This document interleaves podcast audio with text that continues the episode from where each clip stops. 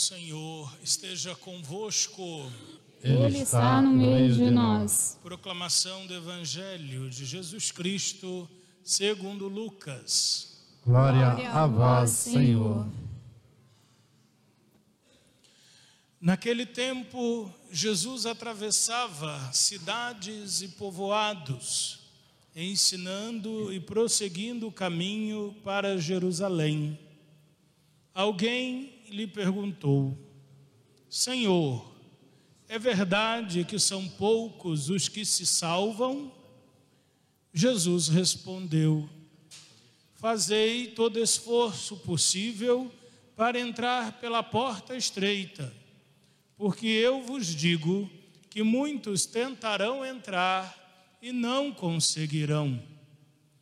Uma vez que o dono da casa se levantar e fechar a porta, vós do lado de fora começareis a bater, dizendo: Senhor, abre-nos a porta. Ele responderá: Não sei de onde sois. Então começareis a dizer: Nós comemos e bebemos diante de ti, e tu ensinastes em nossas praças. Ele, porém, responderá: não sei de onde sois. Afastai-vos de mim, todos vós que praticais a injustiça. Ali haverá choro e ranger de dentes. Quando virdes Abraão, Isaque e Jacó, junto com todos os profetas no reino de Deus, e vós, porém, sendo lançados fora, virão homens do Oriente e do Ocidente, do Norte e do Sul, e tomarão lugar à mesa no reino de Deus. E assim há muitos últimos que serão primeiros, e primeiros que serão últimos. Palavra da salvação. Glória, Glória a vós, Senhor.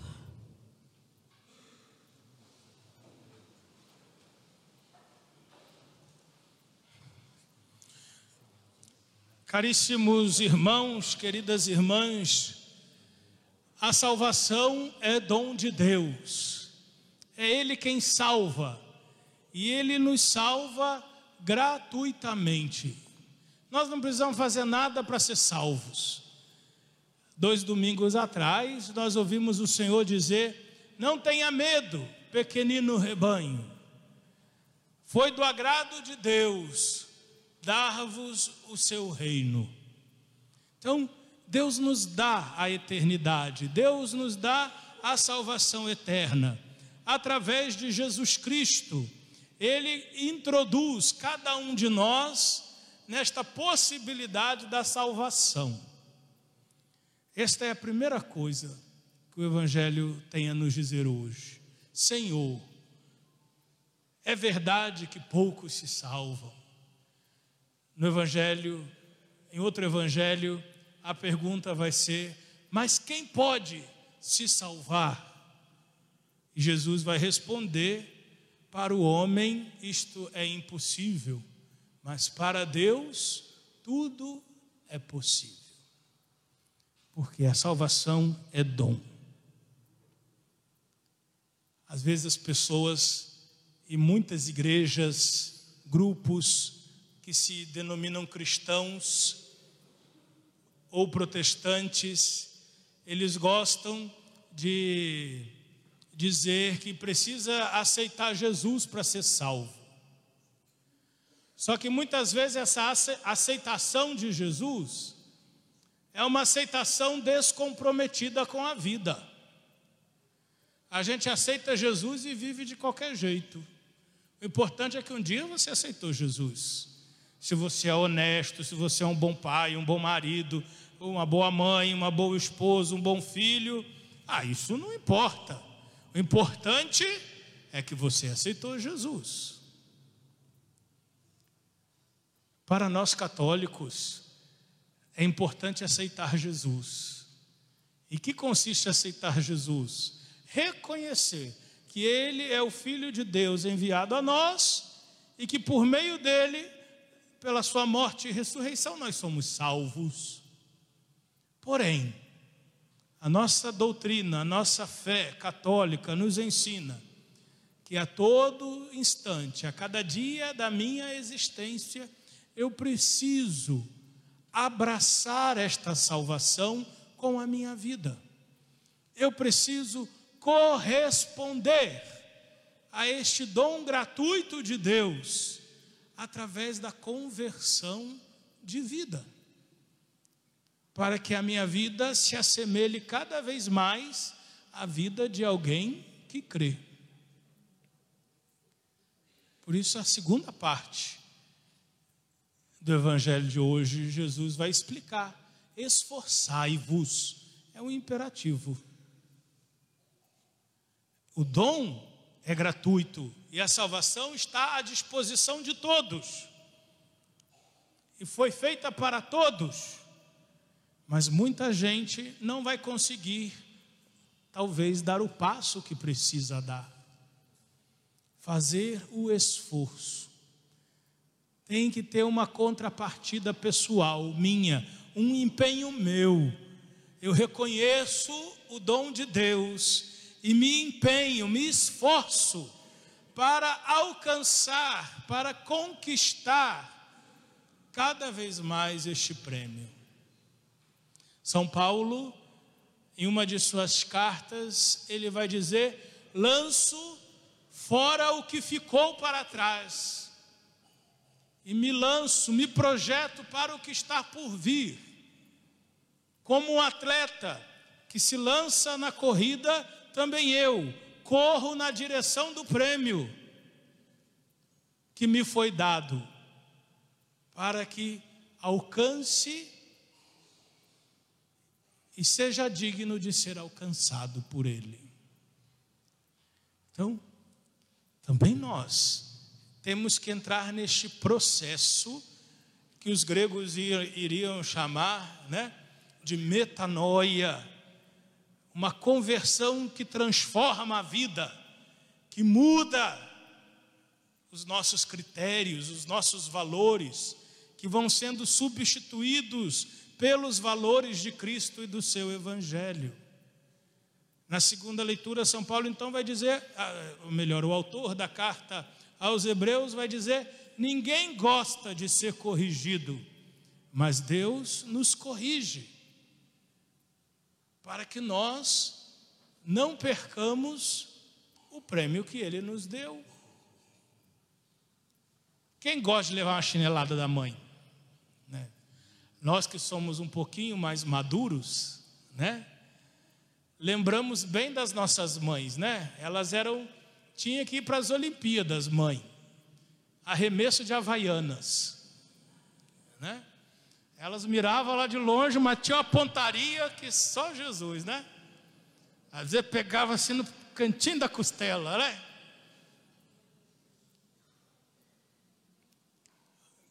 Os mais um pouquinho experientes, certamente tiveram a experiência do fio de ferro, né? Da tomada do ferro, que aquele tempo desencaixava, né? A mãe até esquecia de passar roupa, mas o cabinho do fio valia a pena. E se a gente falasse da varinha de marmelo, né? Até a gente nem acha mais marmelo no quintal, o pessoal exterminou, né? Acho que já de tanto que ficou marcado, né? A gente não planta mais marmelo em casa. Curitiba, uma vez eu achei uma casa que tinha marmelo em casa. Eu falei assim, mas eu quero uma varinha, só para me guardar de recordação no museu lá. Mas depois que passava, e hoje, quando a gente olha para trás, quantos de nós não é agradecido à mãe por aquela chinelada voadora? Na hora, a gente chora, revolta, desaba o mundo. Mas de quantos perigos nossas mães desse jeito nos livraram? Não é, não é nenhuma apologia à surra, viu? Se bem que tem uma geração aí que estava precisando levar.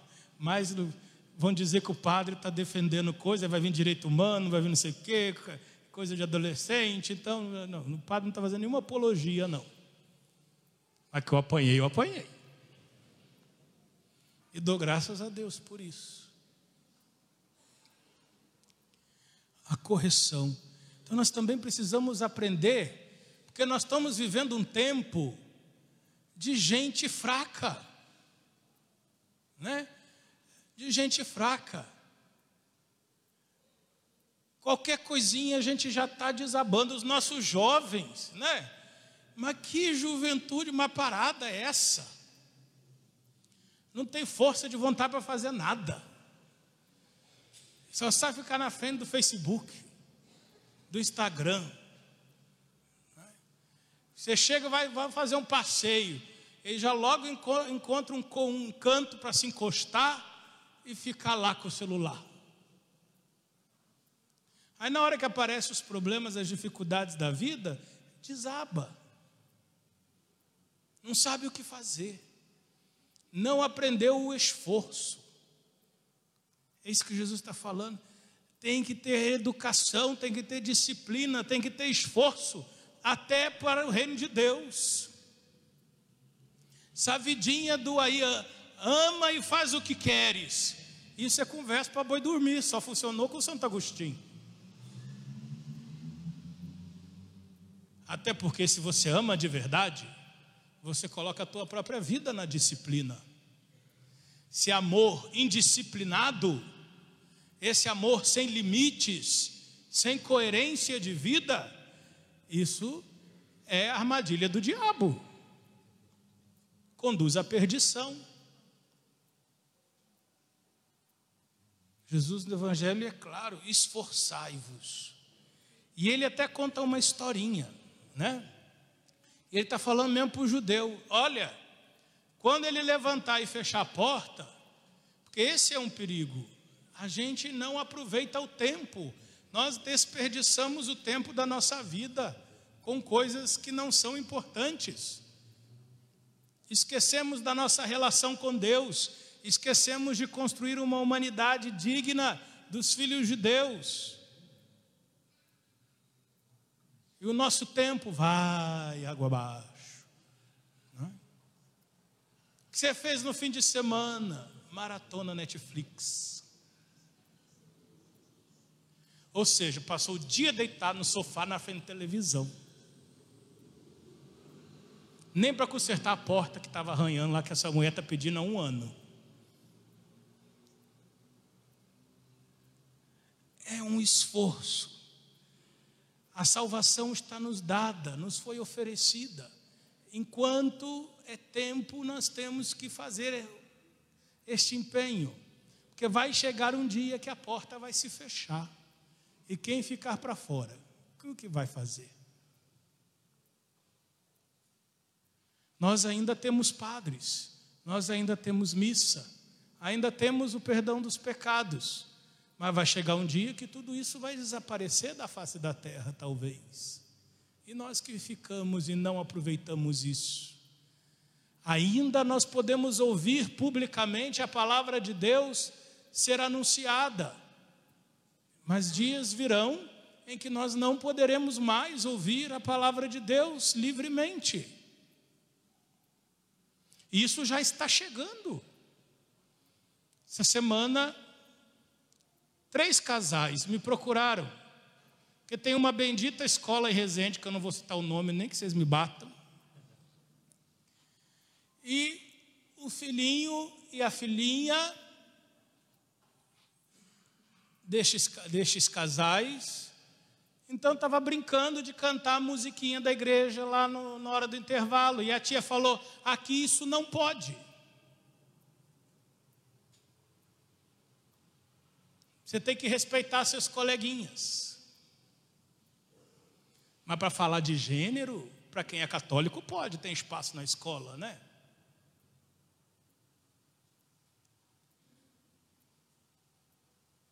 Elas foram rezar o Pai Nosso. Brincando, criança, não tem nem noção do que é oração ainda, o que é rezar o Pai Nosso. Então elas falando de uma situação que aconteceu com um coleguinha que estava doente, elas decidiram: ah, vamos rezar por ele. E começaram a rezar o Pai Nosso. E a tia ouviu. E a tia foi lá e deu uma bela de uma bronca nas crianças. Isso não pode.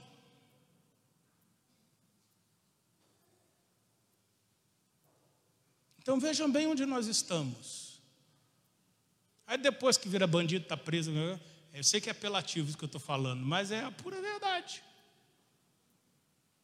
Depois a gente quer que o padre vá lá na cadeia, depois a gente quer que o padre vá lá não sei aonde, para ver se salva, se resgata. Mas nós estamos proibindo, nós estamos tirando Deus das pessoas. E aí depois que elas estão perdidas, a gente quer colocar eles de volta. Então nós precisamos deste esforço, enquanto ainda podemos. E olha que interessante, o dono vai dizer da casa: Eu não vos conheço. Todo mundo vai dizer: Mas como não? A gente ouviu você na nossa praça, a gente comeu e bebeu com você, como não conhece? Não conheço, para longe, vós que praticais a injustiça. Na Bíblia, o que é injustiça? Tudo aquilo que é contrário à vontade de Deus para o ser humano. Injustiça é tudo aquilo que contraria os mandamentos da lei de Deus e os valores do Evangelho. Então, quem não vive, não vai ser reconhecido. E pasmem, queridos irmãos e irmãs, Jesus conclui, esse é o terceiro ponto do Evangelho de hoje, dizendo que há primeiros que serão últimos e últimos que serão primeiros vai vir gente de todo lado. E muitos daqueles que achavam que estavam salvos vão se deparar como os últimos da fila. Por quê? Não importa o tempo que eu estou na igreja, não importa quanto tempo eu falo de Jesus, isso serve para o padre, para o bispo, para o papa e para cada um que está me ouvindo. Não se trata de tempo e de quantidade, se trata de qualidade. Porque pode acontecer que nós estejamos dentro da igreja, façamos muitas coisas na igreja, mas o nosso coração esteja longe de Deus. Pode acontecer que nós tenhamos a aparência de uma vida exemplar, mas no interior do nosso coração, os nossos desejos, as nossas intenções não sejam boas. Pode ser, e Deus nos livre, que apesar de falar muito de Jesus, eu não coloque em prática uma só vírgula daquilo que eu falo a respeito dele. E aí, pode chegar alguém que eu acusei que eu condenei e que eu achava e considerava um grande pecador, que ao ouvir a palavra de Deus se converta e mude a sua vida, abra o seu coração, e esse com certeza vai passar na minha frente. Quando eu ouço Jesus falar isso, eu fico sempre pensando em duas, duas categorias de pessoas. Um é os beatos de igreja, não perde um terço, não perde uma missa, não perde uma comunhão, assiste não sei, você vai na casa dele, está na Rede Vida, está na Canção Nova da Aparecida, no Pai Eterno, faz tudo. Mas vi falando mal da vida dos outros. Mas vive criticando, apontando o outro. Na hora de fazer o bem, é incapaz. E quando faz, faz resmungando. Você já viram isso? Eu tenho exemplo dentro da minha própria casa. Não vou falar porque está gravando, depois ela vai usar isso contra mim.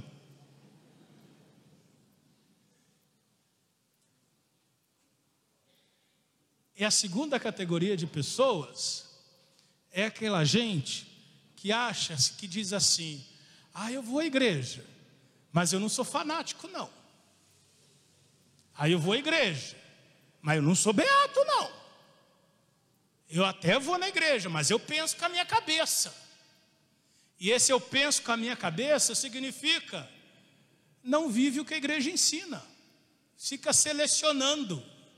Nisso eu acredito, aquilo eu não acredito. Isso eu concordo, aquilo eu não concordo. Isso eu aceito, aquilo não. Mas vai à igreja.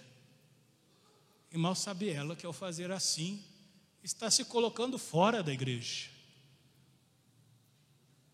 Então, queridos irmãos, queridas irmãs, Deus nos ajude e nós precisamos muito do auxílio dele, da sua graça, para termos a força de escolher o reino como meta da nossa existência, para que terminada a nossa vida nesta terra, nós tenhamos feito o nosso esforço e possamos passar na porta estreita. Louvado seja nosso Senhor Jesus Cristo. Sempre seja louvado.